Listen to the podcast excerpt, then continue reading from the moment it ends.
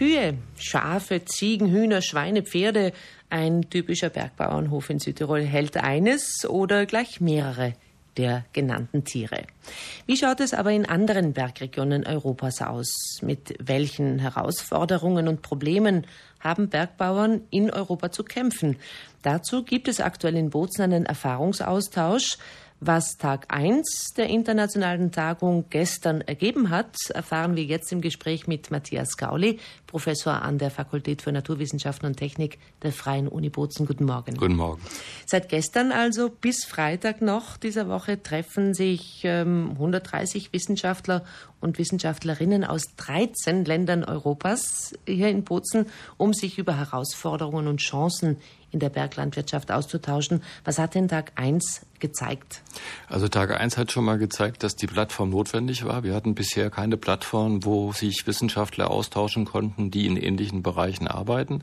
Das ist von allen sehr gut angenommen worden, deswegen auch die Teilnehmerzahl erfreulich hoch.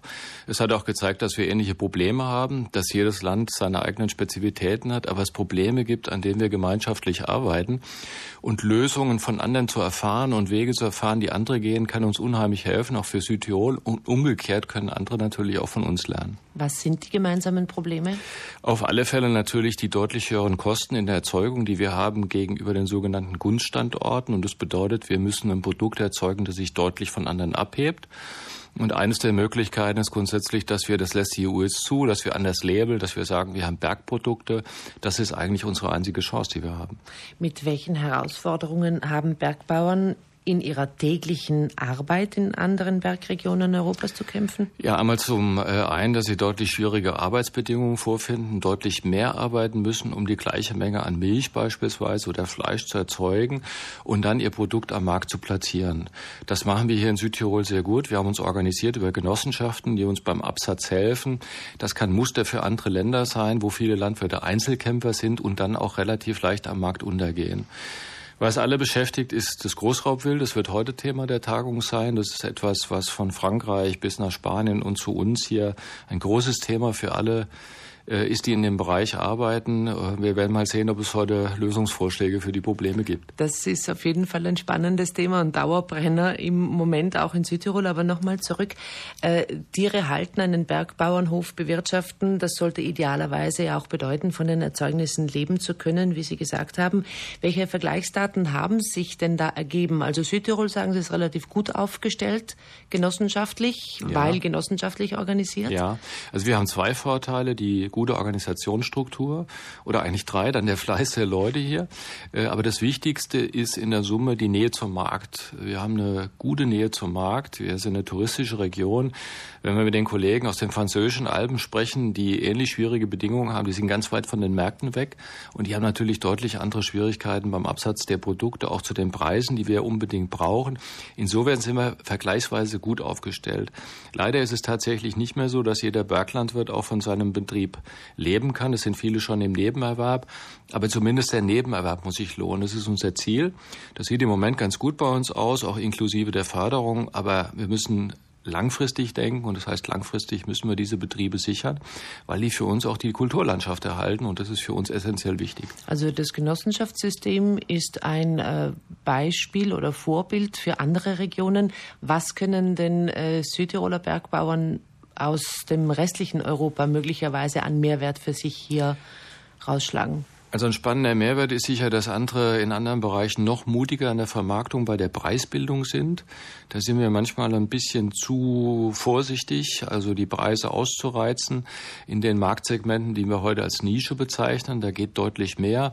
Es sind andere schon viel weiter, zum Beispiel auch in der Erzeugung von Fleisch und Fleischprodukten. Da hängen wir ein bisschen nach. Das kann bei uns ein großer Markt sein und da lernen wir von anderen.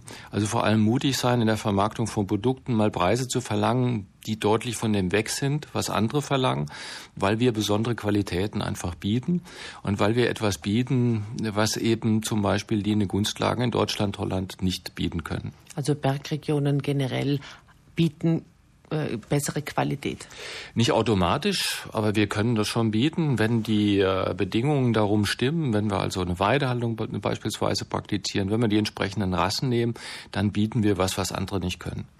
Heute, haben Sie gesagt, steht der Wolf im Mittelpunkt der Tagung. Wie mit Wildtieren, insbesondere eben mit dem Wolf umgehen, eine zentrale Frage, ein großes Problem für die Tierhaltung. Welche Strategien werden da zur Sprache kommen?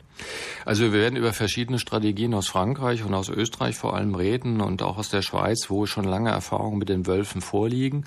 Äh, ist eins ziemlich deutlich in der Diskussion mit den Kollegen. Die Angst ist überall groß bei den Landwirten.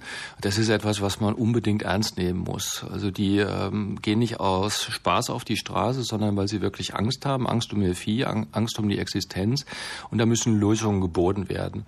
Und die sind sehr unterschiedlich für Regionen. Wenn Sie Regionen haben, in denen es keinen Tourist geht, gibt, dann kann man mit dem Schutzhund arbeiten.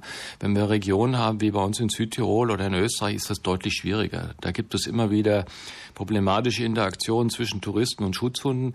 Da bietet sich das als Lösung einfach nicht an. Wir können sicher aus dem, was wir von anderen hören, was wir auch vor Ort schon wissen, dass für Südtirol keine leichte Lösung geben wird. Wir können nicht einfach Zäune aufstellen, wir können nicht einfach Schutzhunde nehmen. Das ist einfach die Frage, welche Lösung finden wir? Schutzhunde sind ja nicht nur für äh, den Menschen gefährlich oder für den Touristen, sondern auch äh, für Murmeltiere. Ja, da haben Sie recht. Das ist eine Erfahrung der Österreicher. Dort, wo also Schutzhunde zum Beispiel im Bereich des Großglockners eingesetzt worden sind, gibt es kaum mehr Murmeltiere, weil die als Diät für die Schutzhunde auch gedient haben. Und da beißt sich ja so ein bisschen unser Anspruch, auch vor allem von den Naturschützern, die sagen auf der einen Seite, wir wollen unbedingt den Wolf, dann nehmen den Schutzhund, der frisst uns aber die Murmeltiere weg, die wollen wir auch erhalten. Deswegen so einfach ist eine Lösung manchmal nicht. Und es gibt häufig Wechselwirkungen, die man im ersten Schritt gar nicht bedenkt. Also war so ein äh, Gesetz, weil das jetzt gerade ja auch äh, durch die Nachrichten geht, natürlich der Entscheid äh, des ehemaligen Landeshauptmanns in Südtirol, Lüsternwalder, Murmeltiere abschießen zu lassen. Äh, jetzt wird er ja äh, sehr ähm, harsch äh, dafür bestraft. Also dieser Entscheid irgendwie auch fast absurd? Das ist ziemlich absurd, wenn Sie dann überlegen, dass dem, der möglicherweise Schutzhunde da oben hält, um Wölfe abzuwehren, möglicherweise auch eine Rechnung ins Haus flattert, weil sein Schutzhund als Seidendiät noch ein oder andere Murmeltiere ist. Das passt irgendwie nicht zusammen, muss man ehrlicherweise sagen. Also auf die Art und Weise wird man die Probleme nicht lösen. Ein europäisches Symposium zur Tierhaltung in Berggebieten findet seit gestern im Forschungszentrum Eurac Research in Bozen statt. Die Themen sind unter anderem eben Wildtiermanagement in Berggebieten, Tierzucht und Tierhaltung und auch Marketing von Bergprodukten. Das Symposium soll es den Wissenschaftlern ermöglichen, sich fachlich auszutauschen, aber auch neue internationale Kontakte zu knüpfen und bestehende Netzwerke zu erweitern. Professor Matthias Gauli von der Fakultät für Naturwissenschaften und Technik der Freien Uni Bozen und äh, einer der Organisatoren dieser Tagung war Gast im Frühstücksradio. Danke für Dankeschön. den Besuch. Danke.